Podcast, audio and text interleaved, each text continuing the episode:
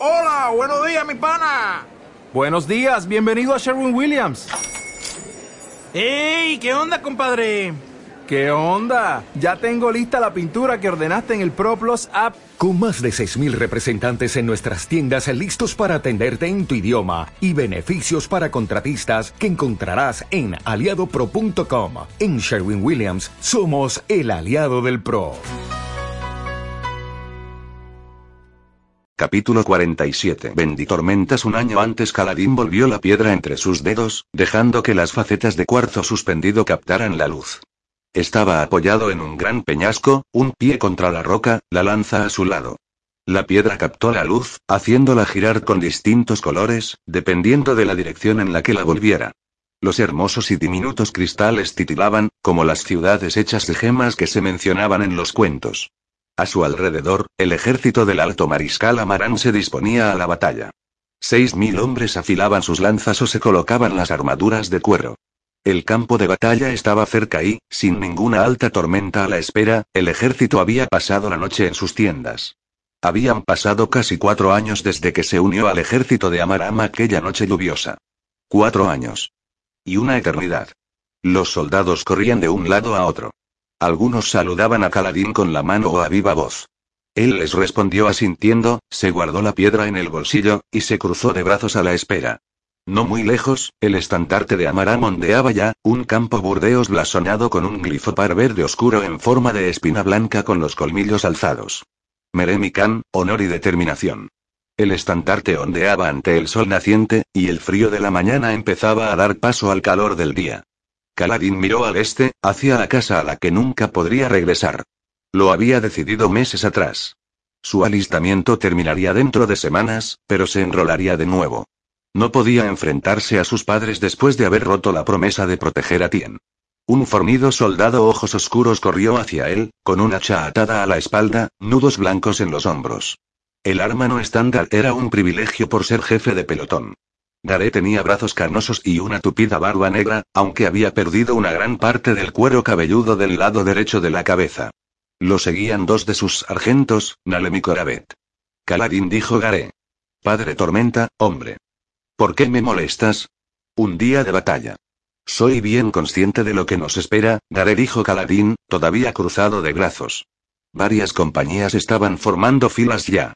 Tallet se encargaría de que el pelotón de Caladín lo hiciera también. En primera línea, habían decidido. Su enemigo, un ojos claros llamado Ayau, era aficionado a las descargas a distancia. Habían combatido a sus hombres varias veces antes. Una de esas ocasiones había quedado grabada a fuego en la memoria y el alma de Caladín. Se había unido al ejército de Amaram esperando defender las fronteras Aleci, y eso hacía. Contra otros Aleci terratenientes menores que buscaban rebañar trozos de las tierras del Alto Príncipe Sareas. De vez en cuando, los ejércitos de Amaram intentaban apoderarse de territorios de otros altos príncipes, tierras que Amaram sostenía que pertenecían a Sareas y habían sido robadas años antes. Caladín no sabía cómo interpretar aquello.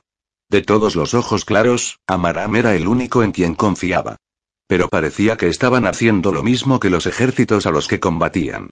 Caladín, Preguntó Garé, impaciente. ¿Tienes algo que quiero? dijo Caladín. Un nuevo recluta, el que vino ayer mismo. Galán dice que se llama Zen. Garé hizo una mueca. ¿Se supone que tengo que jugar contigo a este juego ahora? Habla conmigo después de la batalla. Si el chico sobrevive, tal vez te lo dé. Se volvió para marcharse, seguido de sus subalternos. Caladín se irguió y recogió su lanza. El movimiento detuvo a Garé en seco. No va a ser ningún problema para ti, dijo Caladín tranquilamente. Envía al chico a mi pelotón. Acepta tu paga. Quédate callado. Tendió una bolsa de esferas. ¿Y si no quiero venderlo? Dijo Garé, volviéndose. No lo estás vendiendo. Me lo estás transfiriendo. Garé miró la bolsa. Bueno, tal vez no me guste que todo el mundo haga lo que les dices. No me importa lo bueno que seas con la lanza. Mi pelotón es mío. No voy a darte más, Garé dijo Caladín, dejando caer la bolsa al suelo. Las esferas tintinearon. Los dos sabemos que el chico es inútil para ti. Más información, mal equipado, demasiado pequeño para ser un buen soldado de primera línea. Envíamelo. Caladín se dio la vuelta y empezó a marcharse. Segundos después, oyó un tintineo cuando Garé recuperó la bolsa. No se puede reprochar a un hombre el intentarlo. Caladín siguió andando. ¿Qué significan esos reclutas para ti, de todas formas? Preguntó Garé a sus espaldas. La mitad de tu pelotón está compuesto por hombres demasiado pequeños para luchar bien. Casi parece que quieres que los maten. Caladín lo ignoró. Atravesó el campamento, saludando a los que lo saludaban. La mayoría se apartó de su camino, bien porque lo conocían y lo respetaban o porque habían oído hablar de su reputación. El jefe de pelotón más joven del ejército, solo cuatro años de experiencia y ya al mando. Un ojos oscuros tenía que viajar a las llanuras quebradas para ascender. El campamento era un caos de soldados corriendo con preparativos de último minuto. Más y más compañías se congregaban en primera línea, y Caladín pudo ver al enemigo formando en la hondonada al otro lado del campo, al oeste. El enemigo. Así era como lo llamaban. Y sin embargo, cada vez que había una disputa fronteriza de verdad con los Beden o Resi, esos hombres se alineaban con las tropas de Amaram y luchaban juntos. Era como si la vigilante nocturna jugueteara con ellos, practicando algún juego de azar prohibido, colocando de vez en cuando a los hombres en su tablero como aliados, y luego disponiendo que se mataran unos a otros al día siguiente. No era cosa que tuvieran que pensar los lanceros. Eso le habían dicho. Repetidamente. Debía escuchar, ya que su deber era mantener su pelotón con vida lo mejor que pudiera. Ganar era secundario. No se puede matar para proteger, encontró fácilmente el puesto del cirujano. Pudo oler los antisépticos y los pequeños fuegos encendidos. Esos olores le recordaron su juventud, que ahora parecía tan, tan lejana. ¿De verdad que había planeado ser cirujano? ¿Qué les habría pasado a sus padres? ¿Y a Rosone? Ahora ya no importaba. Les había enviado la noticia a través de las escribas de Amarán, una escueta nota que le había costado una semana de sueldo. Ellos sabían que había fracasado, y sabían que no pretendía regresar. No hubo respuesta. Ben era el jefe de los cirujanos, un hombre alto de nariz hinchada y cara larga. Estaba viendo cómo sus aprendices doblaban vendas. Caladín pensó una vez en dejarse herir para unirse a ellos. Todos los aprendices tenían alguna incapacitación que les impedía luchar. Pero no había podido hacerlo. Herirse a sí mismo parecía una cobardía. Además, la cirugía era su antigua vida. En cierto modo, ya no se la merecía. Caladín sacó de su cinturón una bolsa de esferas, con intención de lanzársela a Ben. La bolsa, sin embargo, se atascó, negándose a soltarse del cinturón. Caladín maldijo, dando un traspiés mientras tiraba de ella. La bolsa se liberó de repente, haciendo que perdiera de nuevo el equilibrio. Una forma blanca translúcida salió despedida, girando con aire descuidado. Malditos vientos, prendijo Caladín. Eran comunes en estas llanuras rocosas. Continuó su camino hacia el pabellón quirúrgico, donde le lanzó la bolsa de esferas a Ben. El alto cirujano la capturó al vuelo, haciéndola desaparecer en un bolsillo de su voluminosa túnica blanca. El soborno aseguraría que los hombres de Caladín fueran los primeros en ser atendidos en el campo de batalla, siempre y cuando no hubiera ningún ojos claros que necesitara la atención. Era hora de unirse al resto de sus hombres. Echó a correr, la lanza en la mano. Nadie le decía nada por llevar pantalones bajo su falda de cuero de lancero, algo que hacía para que sus hombres pudieran reconocerlo desde atrás. De hecho, a nadie le importaba nada hoy en día. Eso todavía le parecía extraño, después de tantas batallas libradas en sus primeros años en el ejército. Seguía sin sentir que encajara en aquel lugar. Su reputación lo apartaba, pero ¿qué podía hacer? Impedía que sus hombres fueran molestados, y después de varios años de tratar con un desastre tras otro, por fin podía detenerse y pensar. No estaba seguro de que le gustara. Últimamente pensar había demostrado ser peligroso. Había pasado mucho tiempo desde la última vez que sacó aquella piedra y pensó en ti y en casa. Se dirigió a las primeras filas, donde divisó a sus hombres en el lugar que les había dicho. Tayek llamó Caladín mientras corría hacia el enorme lancero que era el sargento del pelotón. Pronto tendremos un recluta nuevo. Necesito que, se interrumpió. Un joven, tal vez de unos 14 años, acompañaba a Dayet. Se le veía diminuto con su armadura de lancero. Caladín sintió un destello de nostalgia. Otro muchacho, este con rostro familiar, empuñando una lanza que supuestamente no necesitaba. Dos promesas rotas a la vez. Llegó hace unos minutos, señor, dijo Dayet. Lo he estado preparando. Caladín se estremeció. Tien estaba muerto. Pero, padre Tormenta, este nuevo chico se parecía mucho a él. Bien hecho, le dijo a obligándose a no mirar a Zen. Pagué un buen dinero para apartar a ese chico de Garé. Ese hombre es tan incompetente que podría acabar luchando por el otro bando. Talle gruñó, mostrando su acuerdo. Los hombres sabrían qué hacer con Zen. Muy bien, vamos a ello, pensó Caladín, escrutando el campo de batalla en busca de un buen lugar para que sus hombres defendieran el terreno.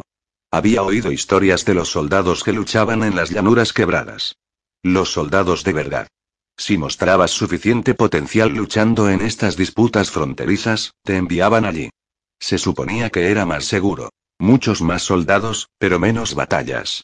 Así que Caladín quería llevar a su pelotón allí lo antes posible. Consultó con Tallet y escogieron un lugar donde situarse.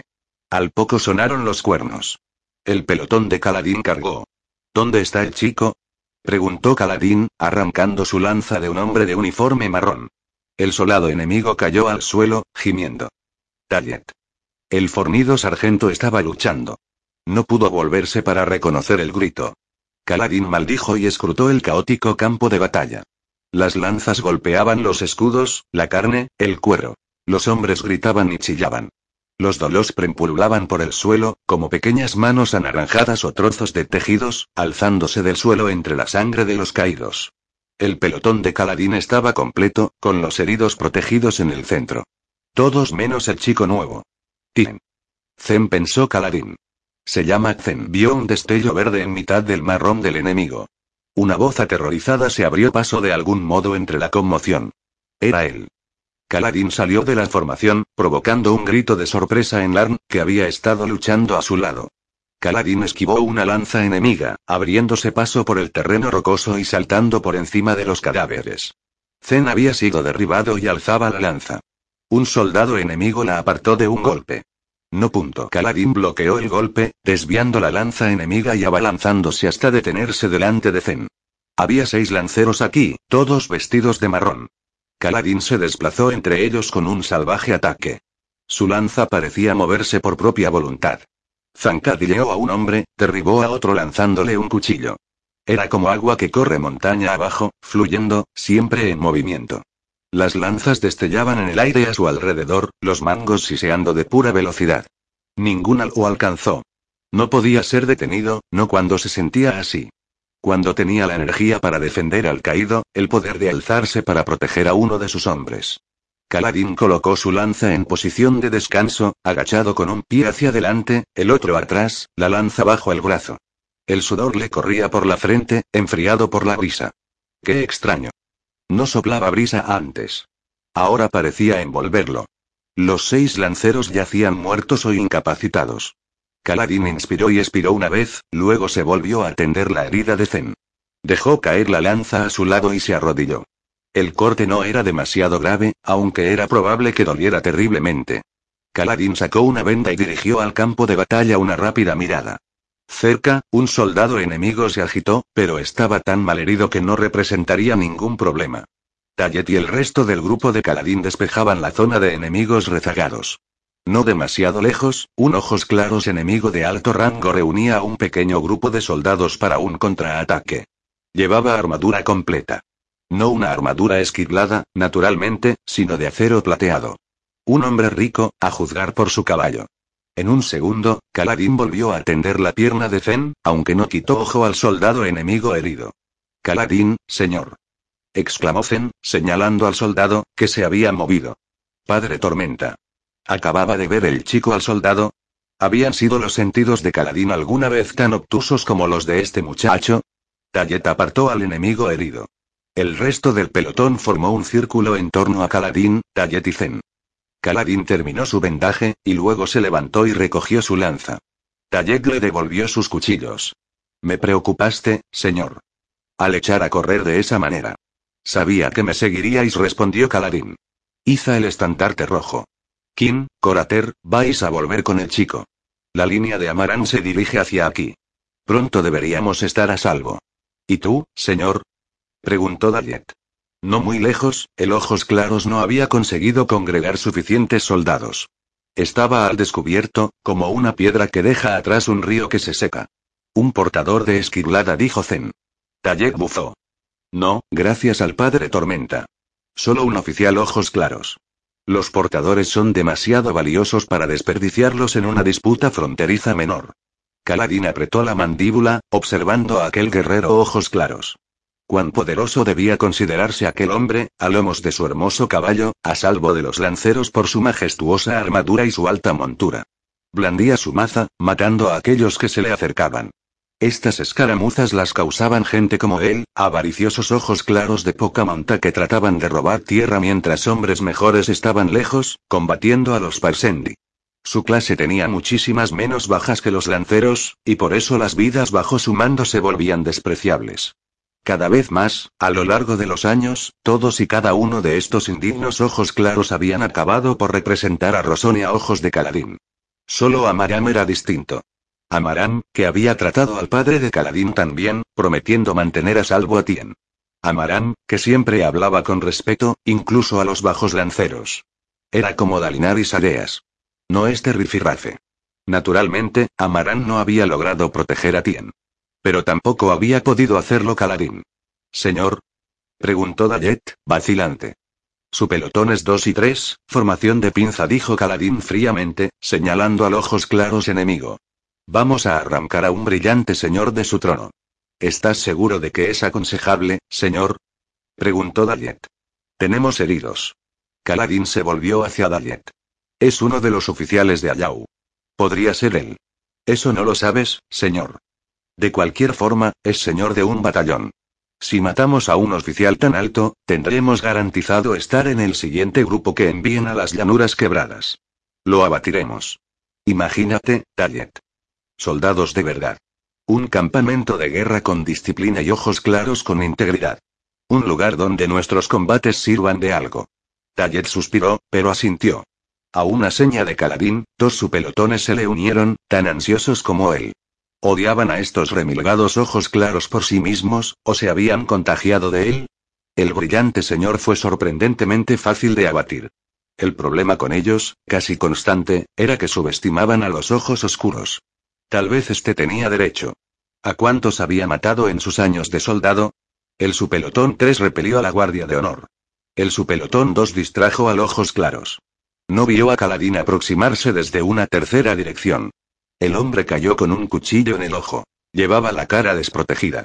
Gritó al caer al suelo, todavía vivo. Caladín le clavó la lanza en el rostro, golpeando tres veces mientras el caballo huía al galope. La guardia de honor del hombre se dejó llevar por el pánico y huyó para reunirse con su ejército. Caladín hizo una indicación a los dos pelotones golpeando su lanza contra el escudo, dando la señal de aguantar la posición. Ellos se desplegaron, y el bajo Torim, un hombre a quien Caladín había rescatado de otro pelotón, hizo como si confirmara que el ojos claros estaba muerto. En realidad buscaba esferas. Robar a los muertos estaba rigurosamente prohibido, pero Caladín pensaba que si Amarán quería los despojos, bien podría venir a matar al enemigo en persona. Caladín lo respetaba más que a la mayoría, bueno, más que a cualquiera, de los ojos claros. Pero los sobornos no eran baratos. Torim se acercó a él. Nada, señor. O bien no ha traído sus esferas a la batalla, o las tiene escondidas bajo el peto. Caladín asintió cortante mientras escrutaba el campo de batalla. Las fuerzas de Amaram se estaban recuperando. Ganarían dentro de un rato. De hecho, Amaram estaría probablemente ahora liderando un ataque directo contra el enemigo. Generalmente entraba en la batalla al final. Caladín se secó la frente. Tendría que mandar llamar a Norby, su capitán, para que atestiguara la muerte de ojos claros. Primero necesitaba que aquellos médicos les, señor. Dijo Thorin de pronto. Caladín se volvió a mirar las líneas enemigas. Padre Tormenta. Exclamó Thorin. Señor. Thorin no miraba las líneas enemigas. Caladín dio media vuelta y miró las líneas amigas. Allí, abriéndose paso entre los soldados en un caballo del color de la misma muerte, vio una imposibilidad. El hombre llevaba una brillante armadura dorada. Una armadura dorada perfecta, como si esta fuera la que todas las demás armaduras pretendieran imitar. Cada pieza encajaba a la perfección. No había agujeros que mostraran correas o cuero. El jinete parecía enorme, poderoso. Como un dios que portara una espada majestuosa que habría resultado demasiado grande para ser utilizada. Estaba grabada y marcada, con forma de llamas en movimiento. Padre Tormenta, jadeó Caladín. El portador de esquirlada salió de entre las líneas de Amarán. Había estado cabalgando entre ellas, abatiendo hombres a su paso. Durante un breve instante, la mente de Caladín se negó a reconocer que esta criatura, esta hermosa divinidad, pudiera ser un enemigo. El hecho de que el portador hubiera surgido de entre sus filas reforzaba esa ilusión. La confusión de Caladín duró hasta el momento en que el portador arrolló a Zen, la hoja esquilada cayó y cortó la cabeza de Gallet con un limpio y único golpe. No. Gritó Caladín. No. El cuerpo de Gallet cayó al suelo, los ojos parecieron captar la luz, y surgió humo de ellos. El portador abatió a Kim y arrolló a Lindel antes de seguir adelante. Lo hizo con tranquilidad, como una mujer que se para a limpiar una mancha en la mesa. No. Gritó Caladín, cargando hacia sus hombres caídos. No había perdido a Ne en esta batalla. Iba a protegerlos a todos. Cayó de rodillas junto a Dayet, soltando la lanza. Pero el corazón no le latía, y aquellos ojos apagados, estaba muerto. La pena amenazó con abrumar a Caladín. No. Salva a los que puedas. Dijo la parte de su mente entrenada por su padre. Se volvió hacia Zen. El muchacho había recibido un pisotón del caballo en el pecho y tenía el esternón hundido y las costillas rotas. Jadeaba, los ojos vueltos hacia arriba, pugnando por respirar. Caladín sacó una venda. Entonces se detuvo y la miró. ¿Una venda? ¿Para curar un pecho aplastado? Zen dejó de gemir. Tuvo una convulsión, los ojos todavía abiertos. Él observa. Susurró el muchacho. El flautista negro en la noche. Nos tiene en su mano, y toca una canción que ningún hombre puede oír. Los ojos de Zen se vidriaron. Dejó de respirar. Lindel tenía la cara aplastada. Los ojos de Kim humeaban, y tampoco respiraba. Caladín se arrodilló en la sangre de Zen, horrorizado, mientras Thorim y los dos su pelotones formaban a su alrededor, tan aturdidos como él mismo. Esto no es posible. Yo, yo. Gritos. Caladín alzó la mirada. El estandarte verde y burdeos de Amarán huía al sur. El portador de Esquirlara se había abierto paso a través del pelotón de Caladín y se dirigía hacia aquel estandarte. Los lanceros huían en desbandada, gritando, dispersándose ante el portador. La ira ardió en el interior de Caladín. Señor. Preguntó Thorim. Caladín recogió su lanza y se puso en pie. Tenía las rodillas empapadas de sangre de Zen. Sus hombres lo miraron, confusos, preocupados. Permanecían firmes en medio del caos. Por lo que Caladín podía decir, eran los únicos que no huían. El portador de esquilada había convertido las filas en nada. Caladín alzó la lanza al aire y entonces echó a correr. Sus hombres lanzaron un grito de guerra, ocuparon su posición tras él y cruzaron a la carga a la llanura rocosa. Lanceros con uniformes bicolores se apartaron, arrojando lanzas y escudos. Caladín avivó el paso, de tal modo que su pelotón apenas pudo seguir el ritmo de sus piernas. Por delante, justo ante el portador, un grupo de verdes se dispersó y echó a correr. Era la guardia de honor de Amarán.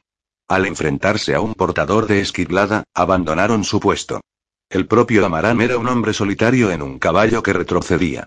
Llevaba una armadura plateada que parecía corriente comparada con la armadura esquilada. El pelotón de Caladín cargó contra la riada del ejército, una cuña de soldados en dirección contraria. Los únicos que iban en dirección contraria. Algunos de los hombres que huían se detuvieron cuando pasó de largo, pero ninguno se le unió. Por delante, el portador alcanzó a Amarán rebasándolo. Con un mandoble de la hoja, el portador cortó el pescuezo de la montura de Amarán, cuyos ojos ardieron convertidos en dos grandes pozos. El caballo se desplomó, entre estertores, con Amarán todavía montado en su silla. El portador hizo volverse a su caballo en un apretado círculo, y luego desmontó a toda velocidad. Golpeó el suelo con un sonido rechinante, consiguiendo de algún modo permanecer erecto, hasta detenerse. Caladín redobló su velocidad. Corría para obtener venganza, o intentaba proteger a su alto mariscal, el único ojos claros que había mostrado alguna vez una pequeña brizna de humanidad. ¿Importaba? Amarán se debatió con su pesada armadura, el cadáver del caballo sobre su pierna. El portador alzó su espada con las dos manos para acabar con él. Atacándolo desde atrás, Caladín gritó y golpeó con la culata de su lanza, poniendo impulso y músculo tras el golpe. El asta de la lanza se rompió contra la pierna del portador con una lluvia de lascas de madera. La sacudida derribó a Caladín, los brazos temblando, la lanza rota aún entre las manos. El portador de Esquiglara se tambaleó y bajó su espada. Volvió hacia Caladín el rostro cubierto por el yelmo, indicando una sorpresa total. Los 20 hombres restantes del pelotón de Caladín llegaron un segundo después, atacando con vigor. Caladín pudo ponerse en pie y corrió a por la lanza de un soldado caído. Arrojó la lanza rota después de sacar uno de sus cuchillos de su vaina, arrancó del suelo la nueva y se volvió entonces al ver que sus hombres atacaban como les había enseñado. Llegaron al enemigo por tres direcciones, embistiendo con las lanzas contra las juntas de la armadura. El portador miró alrededor, como un hombre puede ver con diversión a una cañada de cachorritos que ladra a su alrededor. Ni una sola de las lanzadas pareció penetrar su armadura. Sacudió la cabeza. Entonces golpeó. La hoja esquilada trazó un amplio arco, descargando una serie de mortíferos golpes que alcanzaron a diez de los lanceros. Caladín se quedó paralizado de horror mientras Thorim, Aziz, Amel y siete más caían al suelo, los ojos ardiendo, las armas y armaduras completamente atravesadas. Los lanceros restantes retrocedieron, atónitos. El portador atacó de nuevo y mató a Raxa, Navar, y cuatro más. Caladín quedó boquiabierto. Sus hombres, sus amigos, muertos, así de sencillo. Los cuatro últimos echaron a correr. Ab tropezó con el cadáver de Torrim y cayó al suelo y soltó la lanza. El portador de Esquirlara los ignoró, y se volvió de nuevo hacia el atrapado Amarán. No pensó Caladín. No, no. No. Algo lo impulsó hacia adelante, contra toda lógica, contra todo sentido. Asqueado, dolorido, airado. La hondonada donde luchaban estaba vacía, menos ellos. Los lanceros sensatos habían huido. Sus cuatro hombres restantes llegaron al risco cercano, pero no huyeron. Lo llamaron. Caladín. Chilló Resh. Caladín, no. Caladín, en cambio, gritó. El portador lo vio, y se volvió de forma imposiblemente rápida, blandiendo su ar. Caladín se agachó y golpeó con la culata de su lanza la rodilla del hombre. Rebotó. Caladín maldijo y saltó atrás justo cuando la espada cortaba el aire ante él. Saltó y se lanzó hacia adelante. Lanzó una experta acometida contra el cuello de su enemigo. La gola repelió el ataque. La lanza de Caladín apenas arañó la pintura de la coraza. El portador se volvió hacia él, empuñando su hoja con ambas manos. Caladín retrocedió, poniéndose fuera del alcance de aquella increíble espada. Amaram había conseguido liberarse, y trataba de alejarse reptando, arrastrando una pierna. Fracturas múltiples, por el ángulo. Caladín se detuvo, se dio la vuelta, observó al portador. Este ser no era ningún dios. Era todo lo que representaban los ojos claros más repugnantes. La capacidad de matar a personas como Caladín con impunidad. Todas las armaduras tenían un punto flaco. Todos los hombres, un defecto. A Caladín le pareció ver los ojos del hombre a través de la ranura del yelmo. Esa ranura era lo suficientemente grande para una daga, pero el movimiento tendría que ser perfecto. Tendría que estar cerca. Letalmente cerca. Caladín cargó de nuevo hacia adelante. El portador descargó su hoja con el mismo amplio barrido que había empleado para matar a tantos de los hombres de Caladín, que se agachó, resbalando sobre sus rodillas e inclinándose hacia atrás. La espada esquilada destelló sobre él, cortando la punta de su lanza, que saltó al aire, dando vueltas y más vueltas. Caladín se esforzó por ponerse de nuevo en pie, Alzó la mano, descargando el cuchillo contra los ojos que miraban desde dentro de aquella armadura impenetrable. La daga golpeó la visera un poco desviada, rebotó en los lados de la ranura y salió despedida. El portador maldijo y descargó de nuevo su enorme hoja contra Caladín. El impulso todavía impelía a Caladín adelante. Algo destelló en el aire junto a él y cayó al suelo. La hoja de la lanza. Caladín gritó desafiante y la agarró en el aire. Caía con la punta hacia abajo, y la capturó por los poco más de 5 centímetros de mango que quedaban, el pulgar en el muñón, la afilada punta extendiéndose bajo su mano. El portador apuró su arma cuando Caladín se detuvo y lanzó el brazo a un lado, clavando la punta de la lanza justo en la ranura de la visera. Todo quedó en silencio. Caladín permaneció en pie con el brazo extendido, el portador a su derecha. Amaram había conseguido llegar a la mitad de la estrecha hondonada. Los lanceros de Caladín observaban la escena desde el risco. Caladín se quedó allí, jadeando, todavía empuñando la punta de la lanza, la mano ante la cara del portador. El portador chilló y cayó hacia atrás, estrellándose en el suelo. La espada cayó de entre sus dedos, golpeando el suelo en ángulo y clavándose en la piedra. Caladín retrocedió, sintiéndose agotado. Aturdido. Exhausto. Sus hombres corrieron a su encuentro, y se detuvieron en grupo ante el hombre caído. Mostraron sorpresa, incluso reverencia. ¿Está muerto? Preguntó a la vez en voz baja. Lo está, dijo una voz al lado. Caladín se volvió. Amaram aún yacía en el suelo, pero se había quitado el yelmo. Su pelo oscuro y su barba estaban empapados de sudor. Si todavía estuviera vivo, su espada se habría desvanecido. Su armadura se está desprendiendo de él. Está muerto. Sangre de mis antepasados, has matado a un portador de esquilada. Extrañamente, Caladín no se sintió sorprendido. Solo exhausto.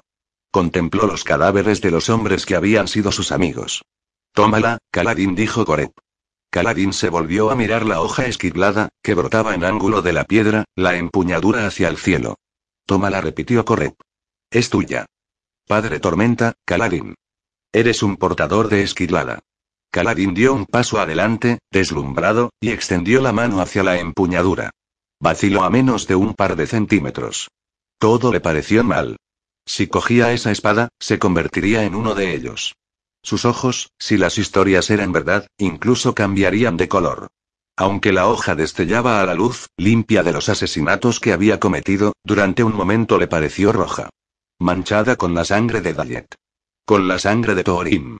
La sangre de hombres que estaban vivos apenas un momento antes. Era un tesoro. Los hombres cambiaban reinos por espadas esquiladas. El puñado de ojos oscuros que las habían conseguido vivían para siempre en las canciones y las historias. Pero la idea de tocar aquella hoja lo asqueó. Representaba todo lo que había llegado a odiar en los ojos claros, y acababa de matar a un hombre a quien quería mucho. No podía convertirse en leyenda por una cosa así. Miró su reflejo en el metal perfecto de la hoja, y luego bajó la mano y dio media vuelta. Es tuya, Coreb, dijo Caladín. Te la doy. ¿Qué? dijo Coreb desde atrás. La guardia de honor de Amarán regresó por fin, asomando aprensiva en lo alto de la pequeña hondonada.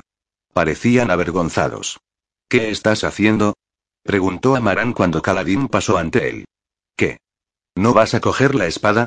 No la quiero, respondió Caladín tranquilamente. Voy a dársela a mis hombres. Caladín se marchó, emocionalmente exhausto, lágrimas en las mejillas mientras salía de la hondonada y se abría paso entre la guardia de honor. Regresó solo al campamento. Capítulo 48. Fresas se llevan la luz, donde quiera que acechan. Piel que se quema. Cornsen, página 104. Shayan permanecía en silencio, recostada en una cama de sábanas blancas en uno de los muchos hospitales de Cabrant. Tenía envuelto el brazo en un limpio y claro vendaje, y tenía su tablero de dibujo delante.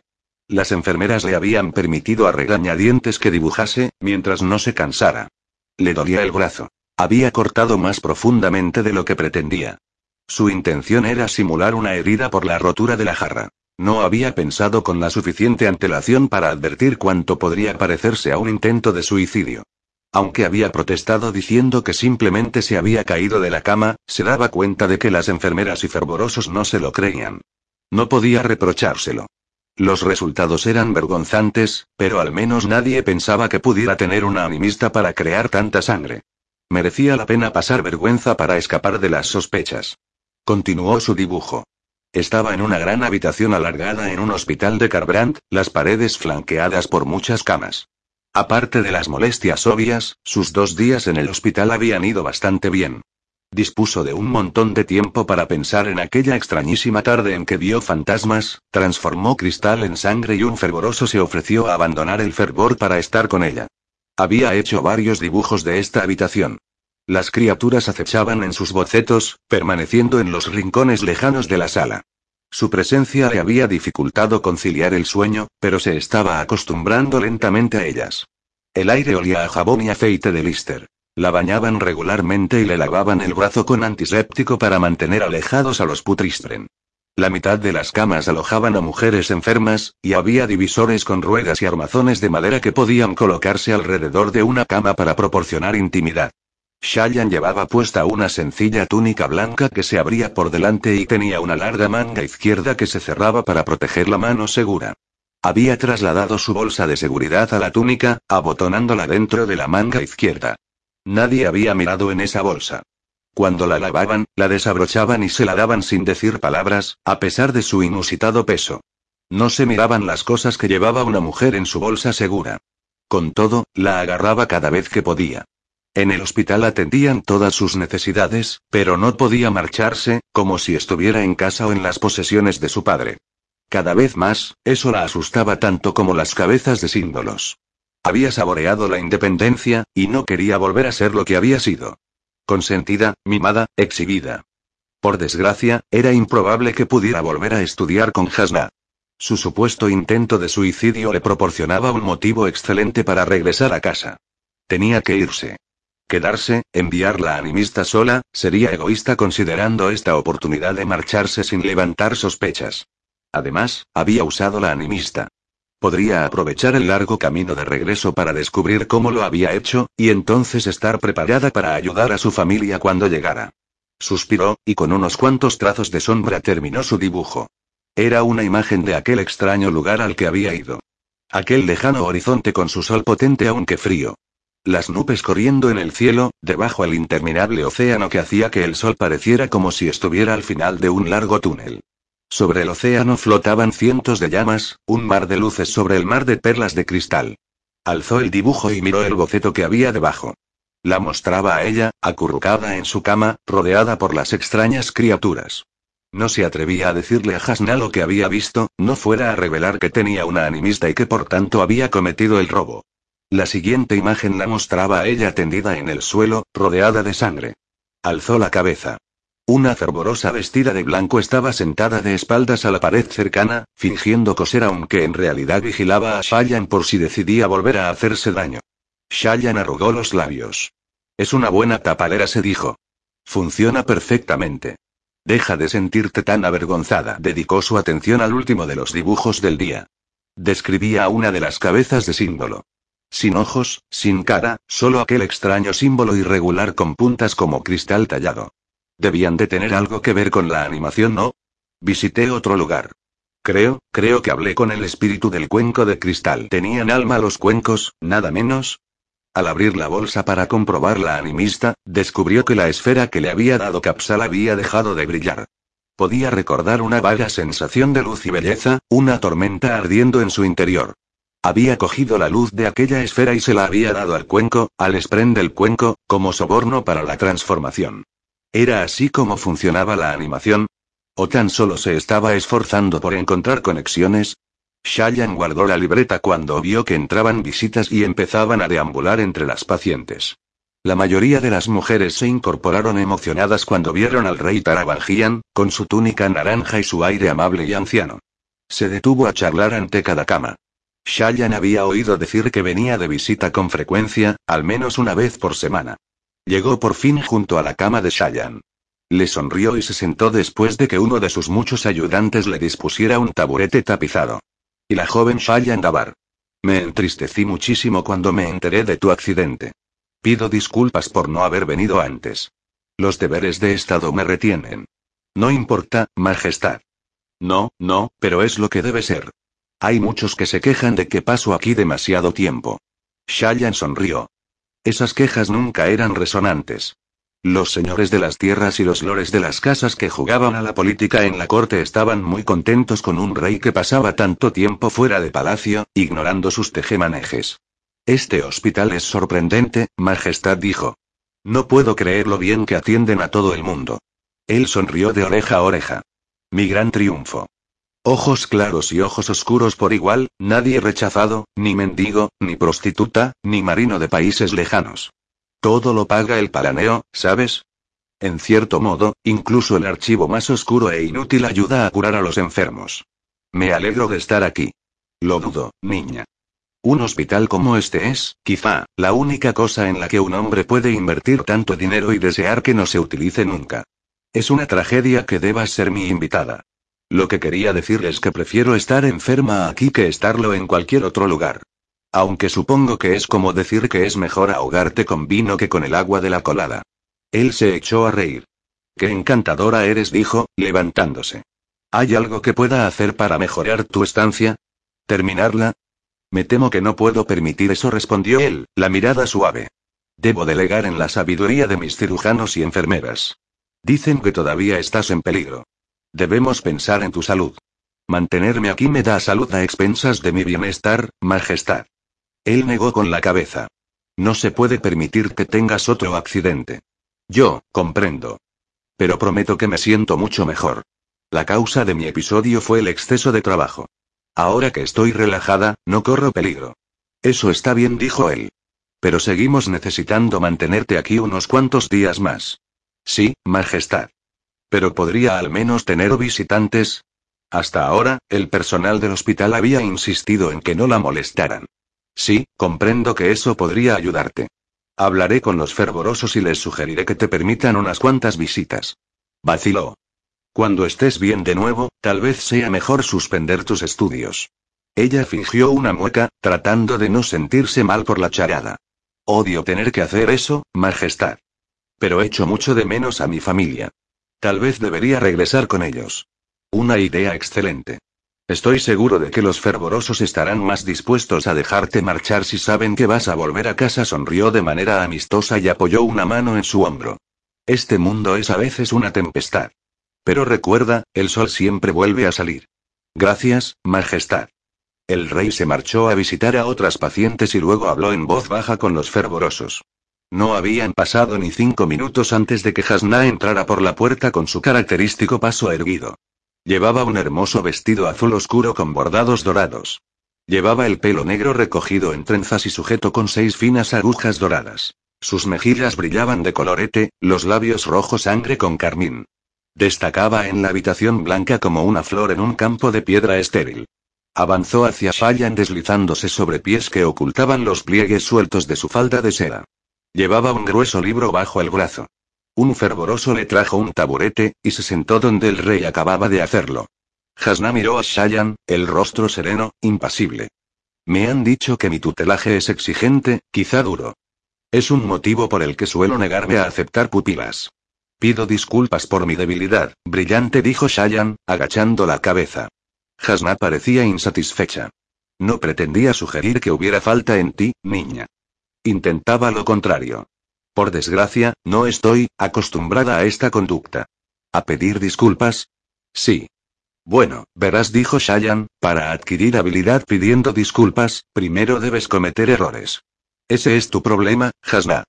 Eres terrible cometiéndolos. La expresión de la mujer se suavizó. El rey mencionó que vas a regresar con tu familia. ¿Qué? ¿Cuándo?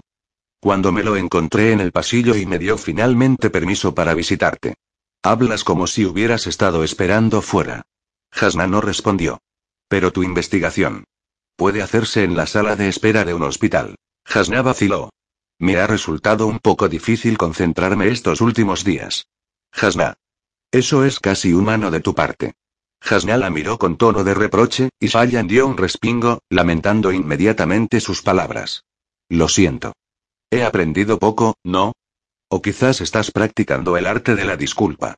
Para no tener problemas cuando llegue la necesidad, como yo. Qué lista que soy. En efecto.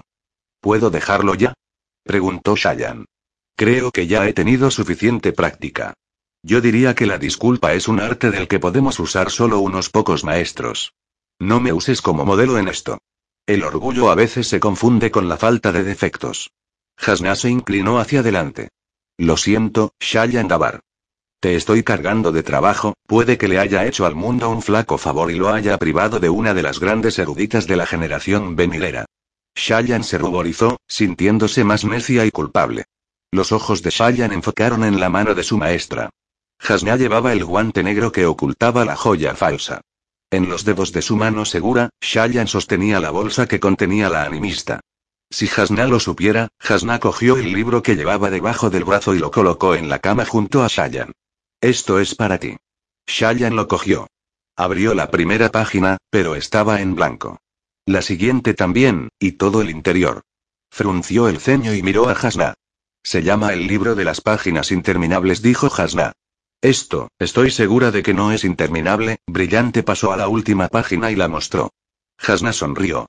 Es una metáfora, Shayan. Hace muchos años, alguien muy querido por mí hizo un muy buen intento de convertirme al borinismo. Este fue el método que utilizó. Shayan ladeó la cabeza.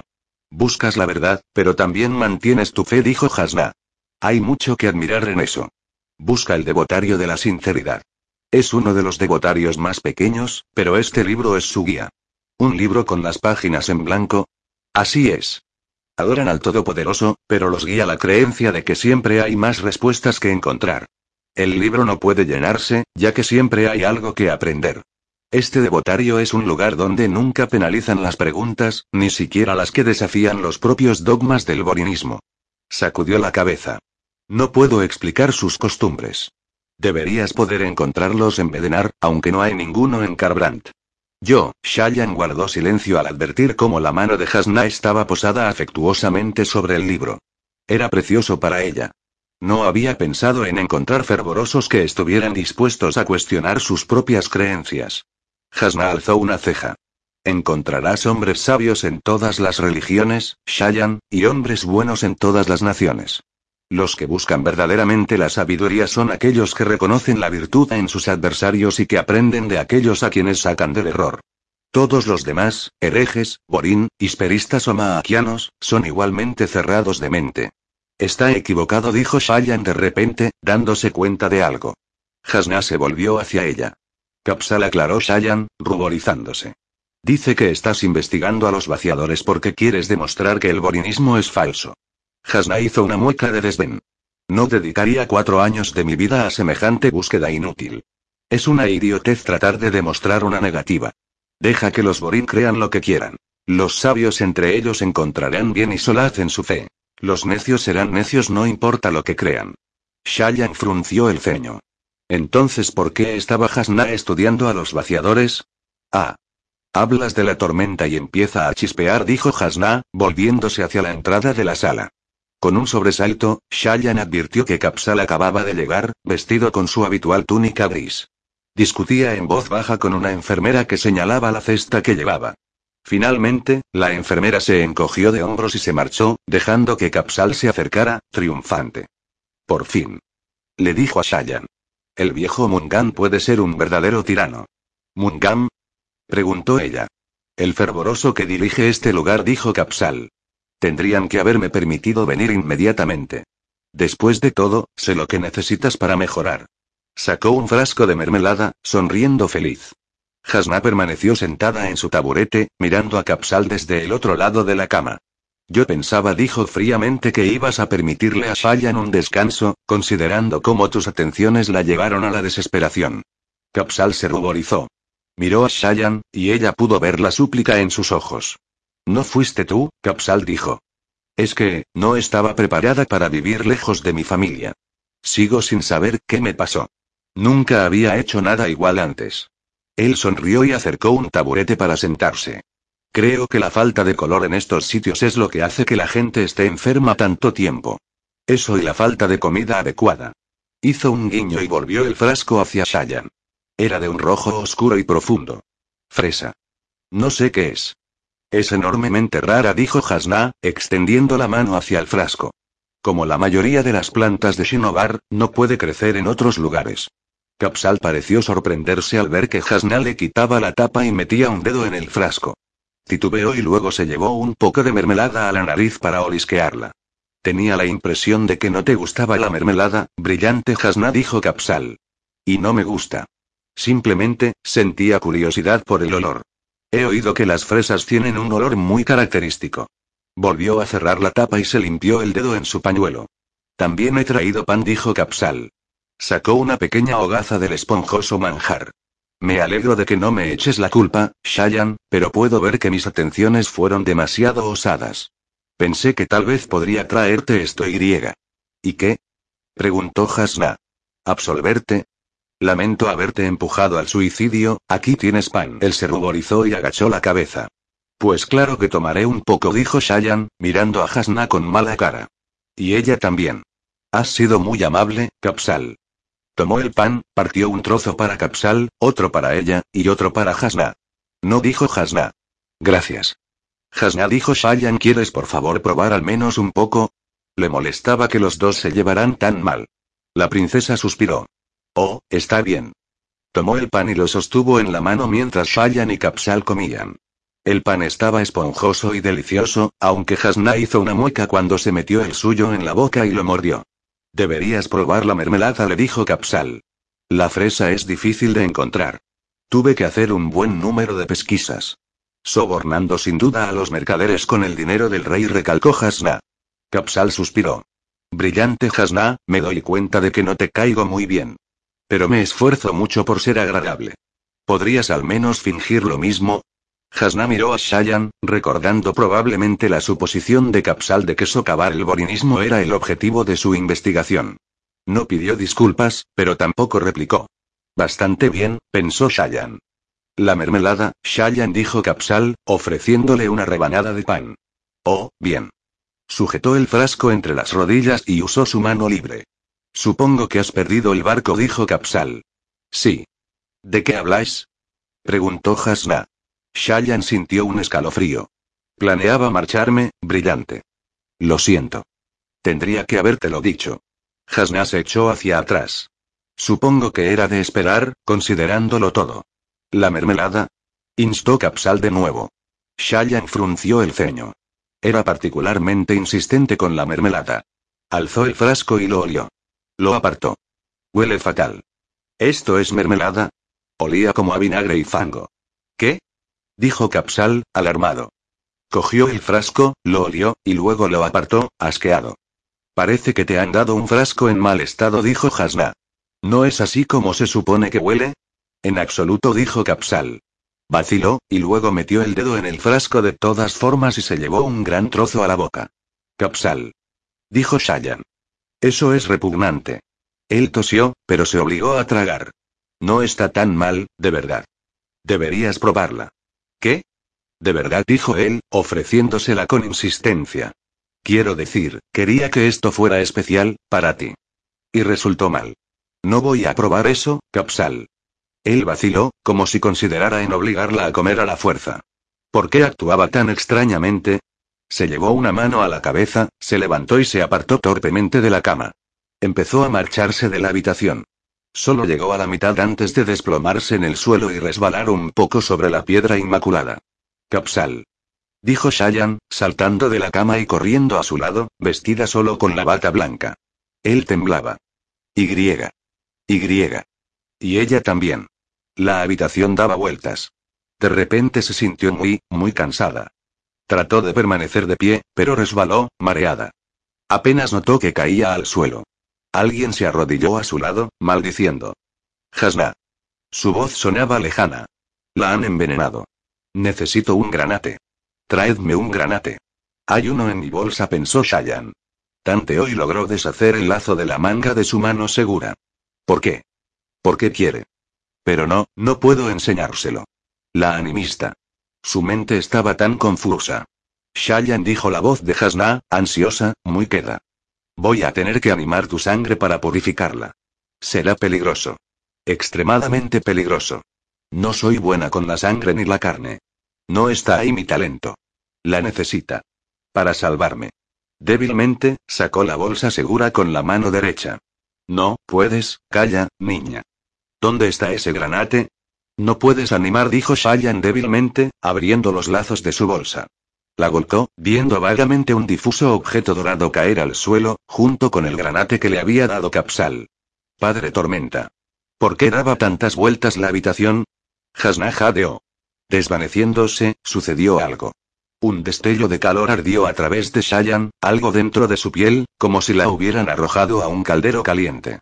Gritó, arqueando la espalda, los músculos convulsionándose. Todo se volvió negro. Capítulo 49. Preocupación radiante barra de nacimiento barra el anunciador viene barra para venir a anunciar barra el nacimiento de los radiantes. Aunque no soy demasiado aficionada a la forma poética que te como medio de transmitir información, esta de Allan se cita a menudo en referencia a Uricilu. Creo que algunos confundieron el hogar de los radiantes con su lugar de nacimiento. Las altas torres del abismo que se alzaban a cada lado de Caladín goteaban moho gris verdoso. Las llamas de su antorcha bailaban, reflejando la luz en las resbaladizas secciones de piedra mojadas por la lluvia. El aire húmedo era helado, y la alta tormenta había dejado charcos de diversos tamaños. Huesos rotos, un número y un radio, asomaban de uno de ellos cuando Caladín pasó por su vera. No miró a ver si el resto del esqueleto estaba allí. Riadas veloces. Esa agua tiene que ir a alguna parte, o de lo contrario tendríamos que cruzar canales en vez de abismos, pensó, escuchando los pasos tentativos de los hombres del puente tras él. Kaladin no sabía si podía confiar en su sueño o no, pero había preguntado y era cierto que el extremo oriental de las llanuras quebradas era más abierto que el occidental. Las mesetas se habían gastado. Si los hombres del puente pudieran llegar allí, tal vez lograran huir hacia el este. Tal vez. Muchos abismoides vivían en esa zona, y los exploradores Aleci patrullaban el perímetro posterior. Si el equipo de Caladín los encontraba, tendrían problemas para explicar qué estaba haciendo allí un grupo de hombres armados, muchos con marcas de esclavo. Sil caminaba por la pared del abismo, al nivel de la cabeza de Caladín. Los suelospren no tiraban de ella hacia abajo como hacían con todo lo demás. Caminaba con las manos a la espalda, la diminuta falda hasta las rodillas aleteando con un viento intangible. Huir hacia el este. Parecía improbable. Los altos príncipes habían intentado explorar esa dirección, buscando una ruta hacia el centro de las llanuras. Habían fracasado. Los abismoides habían matado a algunos grupos. A pesar de las precauciones, otros habían quedado atrapados en los abismos durante las altas tormentas. Era imposible predecirlas a la perfección. Otras partidas de exploradores habían evitado esos dos destinos. Habían usado enormes escaleras extensibles para subir a las mesetas durante las altas tormentas. Sin embargo, habían perdido muchos hombres, ya que las cimas de las mesetas proporcionaban poco abrigo a las tormentas y no podían llevar consigo a los abismos carretas u otro tipo de refugio. El mayor problema, según le habían contado, eran las patrullas Parsendi. Habían encontrado y matado a docenas de partidas de exploradores. Caladín, Preguntó Teft, acercándose y salpicando el agua de un charco donde flotaban trozos de caparazones vacíos de kremlinos. ¿Estás bien? Sí. Pareces pensativo. Más bien Aito respondió Caladín. Esa bazofia de esta mañana era especialmente densa. Teft sonrió. No te hacía de los del tipo elocuente. Antes lo era más, repuso Caladín. Lo heredé de mi madre. Apenas se le podía decir nada sin que le diera la vuelta y te lo devolviera. Tefka sintió. Caminaron en silencio durante un rato. Los hombres del puente que los seguían se rieron cuando Dunny contó una historia de la primera chica a la que había besado. Hijo, dijo Teft, ¿has notado algo extraño últimamente? ¿Extraño? ¿Extraño de qué tipo? No sé. Solo, algo raro tosió. Ya sabes, como extraños arrebatos de fuerza. La, er, sensación de que eres más liviano. La sensación de que soy qué? Liviano. Esto, tal vez, como si tu cabeza fuera más liviana. Ligera. Ese tipo de cosas. Tormentas, muchacho, solo estoy comprobando si sigues enfermo. Esa alta tormenta te sacudió bastante fuerte. Estoy bien, dijo Caladín. Bastante bien, de hecho. Raro no. Era raro. Aquello aumentaba la acuciante preocupación de que estaba sometido a algún tipo de maldición sobrenatural de las que supuestamente sufría la gente que buscaba la antigua magia. Había historias de hombres malvados que se hacían inmortales y eran torturados una y otra vez, como Extes, a quien arrancaban los brazos cada día por haber sacrificado a su hijo a los vaciadores a cambio de saber el día de su muerte. Era solo un cuento, pero los cuentos salían de alguna parte. Caladín vivía cuando todos los demás morían. Era obra de algún espren de condenación que jugueteaba con él como un viento spren, pero infinitamente más nefando, le dejaba pensar que podría hacer algún bien, y luego mataba a todos los que intentaba ayudar. Se suponía que había miles de tipos de Spren, muchos que la gente no veía nunca o de los que no sabía nada. Si lo seguía. ¿Podría alguna clase de Spren maligno estar haciendo lo mismo? Una idea muy preocupante. Las supersticiones son inútiles, se obligó a afirmar. Piensa demasiado en ello y acabarás como Durk, insistiendo en que tienes que llevar puestas tus botas de la suerte en cada batalla. Llegaron a una sección donde el abismo se bifurcaba, rodeando una meseta en las alturas. Caladín se volvió hacia sus hombres. Este lugar es tan bueno como cualquier otro. Los hombres se detuvieron y se agruparon. Caladín pudo ver la expectación en sus ojos, la emoción. Había sentido lo mismo antaño, antes de conocer la amargura y el dolor de la experiencia. Extrañamente, Caladín sentía que ahora admiraba y a la vez le decepcionaba más la lanza que cuando era joven. Le encantaba la concentración, la sensación de certeza que experimentaba al combatir. Pero eso no había salvado a los que lo seguían. Aquí es donde se supone que he de deciros el penoso grupo que formáis, les dijo a los hombres. Es como se ha hecho siempre. El sargento instructor les dice a los reclutas que son patéticos. Señala sus debilidades, quizá combate con alguno de ellos y los derriba para enseñarles humildad. Yo mismo lo hice unas cuantas veces cuando entrenaba a los lanceros nuevos. Hoy no empezaremos así. No necesitáis humildad. No soñáis con la gloria. Soñáis con sobrevivir. Sobre todo, no sois el grupo de reclutas triste y falto de preparación con el que tienen que tratar la mayoría de los sargentos. Sois duros. Os he visto correr durante kilómetros cargando un puente. Sois valientes. Os he visto cargar de frente contra una línea de arqueros. Sois decididos. De lo contrario, no estaríais aquí ahora, conmigo. Caladín se acercó a un lado del abismo y recuperó una lanza extraviada de un montón de escombros arrastrados por las riadas. Cuando lo hizo, no obstante, advirtió que le faltaba la punta. Casi estuvo a punto de arrojarla antes de pensarlo mejor. Las lanzas eran peligrosas para él. Le hacían querer luchar, y podrían llevarlo a pensar que era quien fue una vez. Caladín Benditormenta, el confiado jefe de pelotón. Ya no era ese hombre. Parecía que cada vez que empuñaba un arma la gente que lo rodeaba moría, amigos y enemigos por igual. Así que, de momento, le pareció bien empuñar aquel trozo de madera. Era solo un palo. Nada más. Un palo que podía utilizar para entrenar. Ya sería capaz de enfrentarse a la lanza en otra ocasión. Es bueno que ya estéis preparados, les dijo a los hombres. Porque no tenemos las seis semanas que me daban para entrenar una nueva hornada de reclutas. Dentro de seis semanas, Sadeas nos habrá hecho matar a la mitad. Yo pretendo veros a todos bebiendo cerveza en una taberna en algún lugar seguro para cuando hayan pasado esas seis semanas. Varios de los hombres esbozaron una especie de aplauso a medias. Tendremos que ser rápidos, dijo Caladín. Tendré que exigiros mucho. Es nuestra única opción. Miró el mango de la lanza. Lo primero que tenéis que aprender es que no es malo preocuparse. Los 23 hombres formaban una fila doble. Todos habían querido venir. Incluso Leiten, que había resultado malherido. No tenían a ninguno tan grave que no pudiera caminar, aunque David continuaba mirando a la nada. Roca estaba allí de pie cruzado de brazos, aparentemente sin ningún propósito de aprender a luchar. Shen, el parchmenio, estaba al fondo. Miraba al suelo. Caladín no tenía pensado ponerle una lanza en las manos.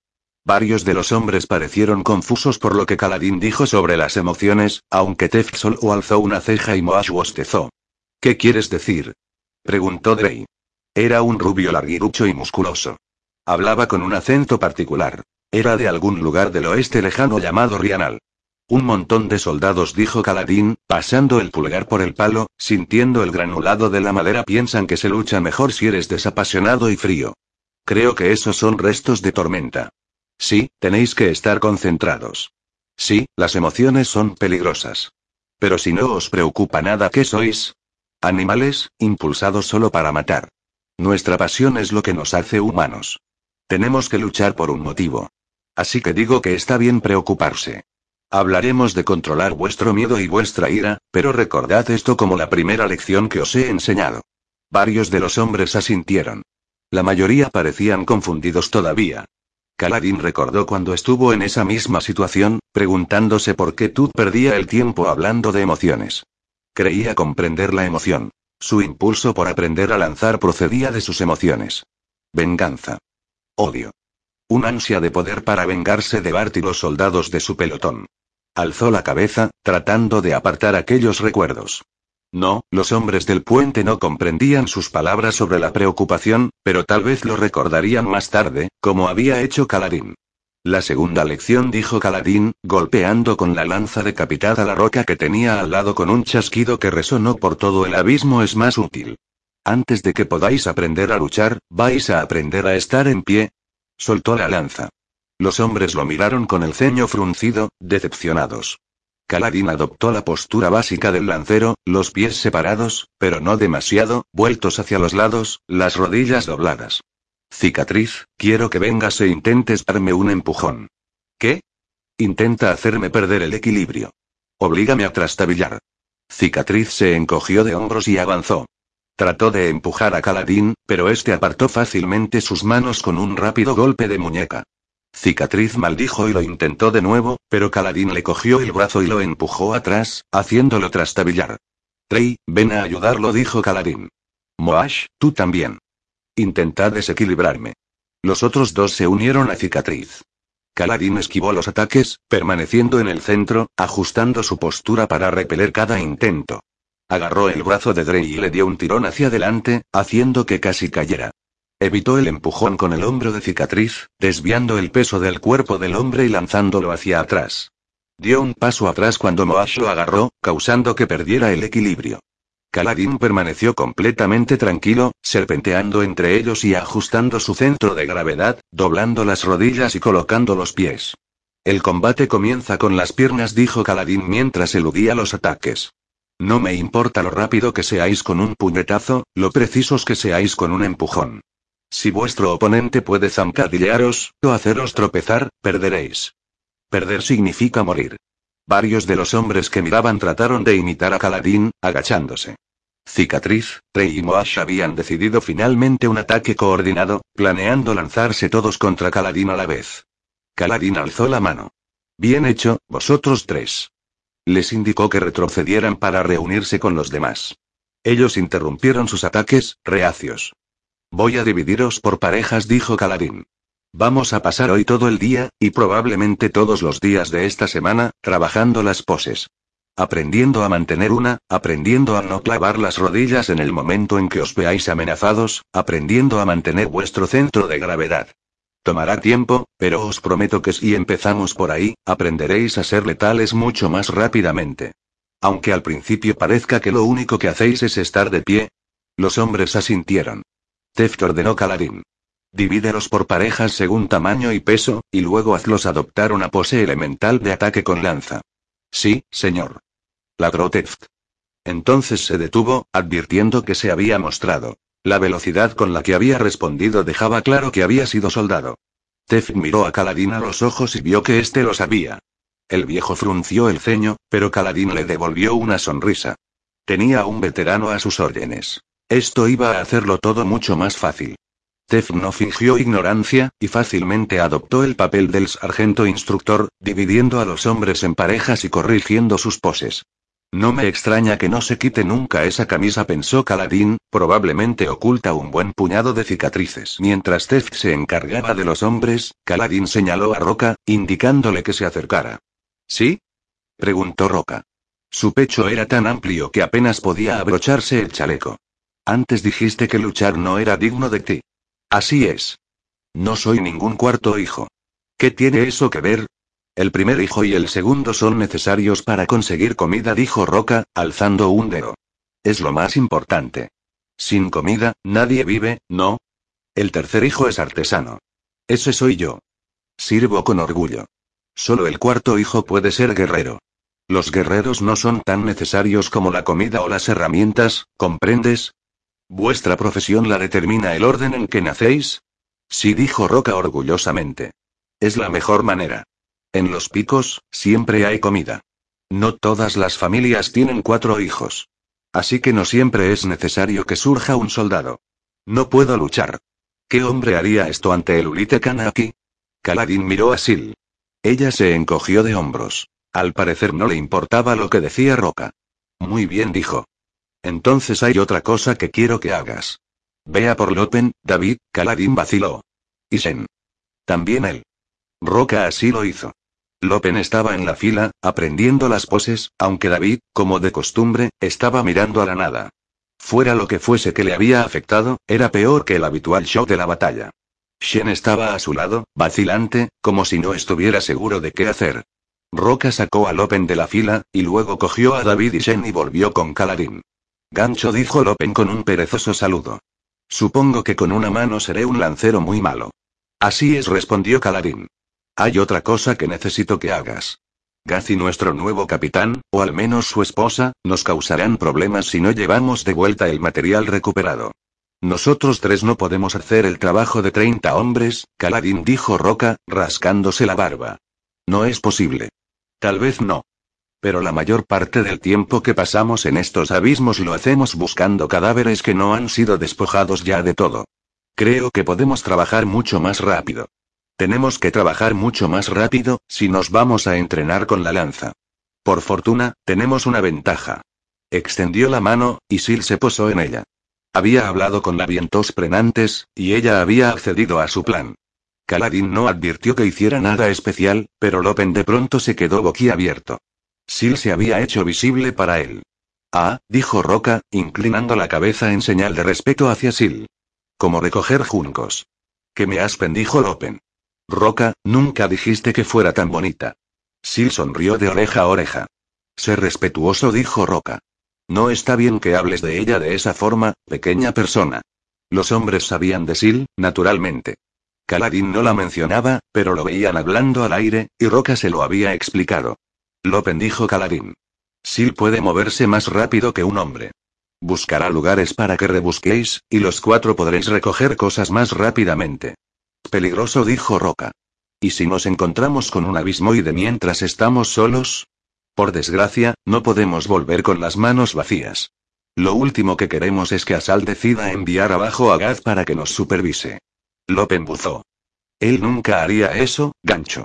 Hay demasiado trabajo aquí abajo. Y además es demasiado peligroso, añadió Roca. Eso dice todo el mundo, dijo Caladín. Pero nunca he visto más que esos arañazos en las paredes. Están aquí abajo, insistió Roca. No es ninguna leyenda. Justo antes de que llegaras, media cuadrilla murió. Devorada. La mayoría de las bestias vienen a las mesetas del centro, pero algunas llegan hasta más lejos. Bueno, odio poneros en peligro, pero a menos que intentemos esto, nos quitarán del servicio en el abismo y acabaremos limpiando letrinas. Muy bien, gancho dijo Lopen. Iré. Y yo también dijo Roca. Con Ali y Kamura protegiéndonos, tal vez sea seguro. Pretendo enseñaros a luchar tarde o temprano, dijo Caladín. Entonces, como vio que Roca fruncía el ceño, añadió rápidamente. Me refiero a ti, Lopen. Un brazo no significa que seas inútil. Estarás en desventaja, pero hay cosas que puedo enseñarte. Ahora mismo un carroñero es más importante para nosotros que otra lanza. Me parece bien. Lopen le hizo un gesto a David, y los dos se fueron juntos a recoger los sacos donde echar el material recuperado. Roca se dispuso a seguirlos, pero Caladín lo agarró por un brazo. No he renunciado a buscar una forma más fácil de salir de aquí que luchar, le dijo Caladín. Si no regresáramos nunca, Gaz y los demás probablemente darían por hecho que un abismoide ha acabado con nosotros. Si hubiera algún modo de llegar al otro lado, Rocas mostró escéptico. Muchos lo han intentado. El extremo oriental está despejado. Sí respondió Roca, riendo, y cuando puedas viajar hasta allí sin ser devorado por un abismoide o arrastrado por una riada, te nombraré mi Kalukiki. Kaladin alzó una ceja. Solo una mujer puede ser Kalukiki, dijo Roca, como si eso explicara el chiste. ¿Una esposa? Roca se rió aún más fuerte. No, no. Llaneros pirados. Ja. Magnífico. Mira a ver si puedes memorizar los abismos, tal vez hacer algún tipo de mapa. Sospecho que la mayoría de los que vinieron aquí abajo se ciñeron a las rutas establecidas. Eso significa que es mucho más probable que encontremos material que recuperar en los pasos secundarios, que es a donde voy a enviar a Sil. ¿Pasos secundarios? Dijo Roca, divertido todavía. Empiezo a pensar que quieres que nos devoren. Ja, y un concha grande. Se supone que son sabrosos, no que nos vayan a saborear. Yo, no, no dijo Roca. Es un buen plan. Solo bromeo. Puedo tener cuidado, y eso será bueno también para mí, ya que no quiero luchar. Gracias. Tal vez encuentres un lugar que podamos escalar. Lo haré, asintió Roca. Pero no podemos escalar. El ejército tiene muchos exploradores en las llanuras. Así es como saben que los abismoides salen a pupar, ¿no? Nos verán, y no podremos cruzar los abismos sin un puente. Era un buen argumento, por desgracia. Si escalaban por aquí, los verían. Si escalaban por el centro, estarían atrapados en las mesetas sin ningún sitio al que ir. Si salían más cerca de las zonas Parsendi, los descubrirían sus exploradores. Eso suponiendo que pudieran salir de los abismos. Aunque algunos tenían 12 o 15 metros de profundidad, muchos tenían más de 30. Sil se marchó volando para guiar a Roca y su grupo, y Caladín volvió con el resto de los hombres para ayudar a Teft a corregir poses. Era un trabajo difícil. El primer día siempre lo era. Los hombres eran torpes e inseguros. Pero también mostraban una notable resolución. Caladín nunca había trabajado con un grupo que se quejara menos. Los hombres no pedían descanso. No le dirigían miradas de resentimiento cuando les exigía más. Los ceños fruncidos que mostraban iban dirigidos a sus propios defectos, furiosos consigo mismos por no aprender más rápido. Y lo hicieron. Después de unas cuantas horas, los más talentosos de ellos, con Moash a la cabeza, empezaron a convertirse en luchadores. Sus poses se hicieron más firmes, más confiadas. Cuando tendrían que haberse sentido agotados y frustrados, se mostraban más determinados. Kaladin quedó en segundo plano y observó a Moash asumir su pose después de que Tef lo empujara. Era un ejercicio doble. Moash dejaba que Tef lo empujara hacia atrás, y entonces aguantaba y fijaba los pies. Una y otra vez. El propósito era entrenarse para volver a la pose sin pensar. Kaladin normalmente no habría empezado esos ejercicios hasta el segundo o el tercer día. Pero aquí Moash lo absorbía después de dos horas. Había otros dos, Rey y Cicatriz, que aprendían casi igual de rápido. Kaladin se apoyó contra la pared de roca. El agua fría se filtraba a su lado, y una planta golosa abrió vacilante sus hojas como abanicos junto a su cabeza. Dos anchas hojas anaranjadas, con espinas en las puntas, desplegándose como puños que se abrían. ¿Es su entrenamiento en los puentes? ¿O es su pasión? Se preguntó Caladín. Les había dado una oportunidad de contraatacar. Ese tipo de oportunidad cambiaba a un hombre. Al verlos allí resueltos y capaces con poses que acababan de aprender, Caladín advirtió algo. Esos hombres, expulsados del ejército, obligados a trabajar casi hasta la muerte y alimentados con comida extra por la cuidadosa planificación de Caladín, eran los reclutas más en forma y más dispuestos que había tenido jamás. Al pretender aplastarlos, Sadeas había logrado que sobresalieran.